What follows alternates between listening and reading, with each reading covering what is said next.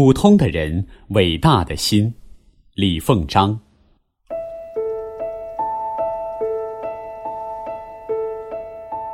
我的家住在西郊一个叫挂甲屯的幽静的小村，离我的住宅不远，有一处荒废了多年的吴家花园。一九五九年下半年，吴家花园搬来了一个新住户。不久，人们就常常看到一位老人背着双手，在村街的七路上沉思漫步。后来，也不知谁走漏了风声。小村子里的人们都知道了，这个新住户就是被罢了官的彭老总。从此，村里的老年人都亲切地喊他“老头子”，孩子们则尊敬地称他“彭爷爷”。一天黄昏，我和母亲在院子里乘凉，彭老总精神爽逸地来到我家，他穿一身染成了黑色的旧军服。脚上一双旧布军鞋是再普通不过了。他和蔼可亲地询问我母亲的年龄，母亲告诉了他，他爽朗地笑着说：“你比我大两岁，你是我的老姐姐。”从此，他便一直喊我母亲“老姐姐”。我的母亲也乐意地认下了这个找上门来的弟弟。后来，他便常常到村里一些人家去串门儿。询问人们的生活，队里的生产，拉家常，问疾苦，亲亲热热，无间无隔。谁也不相信，终日生活在他们身边的这位如此平易的老人，竟是当年威震敌胆、横扫千军的元帅。有一回，他在街上碰见了我，问我是否读过《马克思传》这本书，说这是一本好书，要我认真读一读。他还很有兴味地跟我讲起了马克思怎样为共产主义奋斗了一生。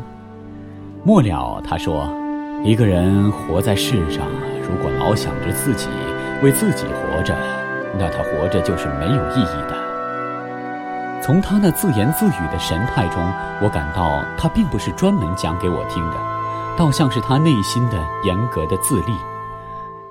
最使我不能忘怀的是我结婚那天。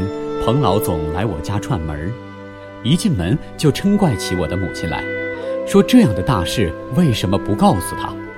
看他那认真的样子，倒真像是我家的一位至亲。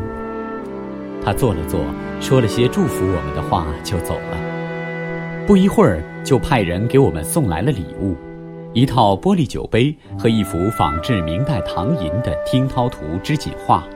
那酒杯一共六只，装在一个精致的小盒子里。六只杯子，六种颜色，六种花纹。透过那不同的色泽，看到里边仿佛永远装满了美酒。那幅画画的是一个老人孤独地坐在松林峡谷中，无限神往地听那松涛，听那山溪的流淌。画上的情景常常引起我对眼前这位老人当时境况的联想。特别是题画的那首诗，更让我体察到了彭老总内心的高洁。参天松色千年志，坐听涛声到黄昏。这正是彭总一生的写照。他那身躯正像青松一样伟岸，革命意志正像青松一样葱翠。正是他一生置自己于人民之中。他的心音永远和人民群众的心声交响着。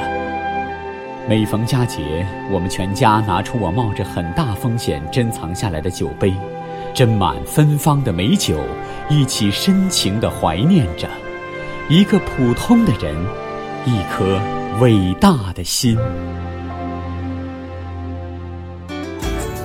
更多课文，请关注微信公众号“中国之声”。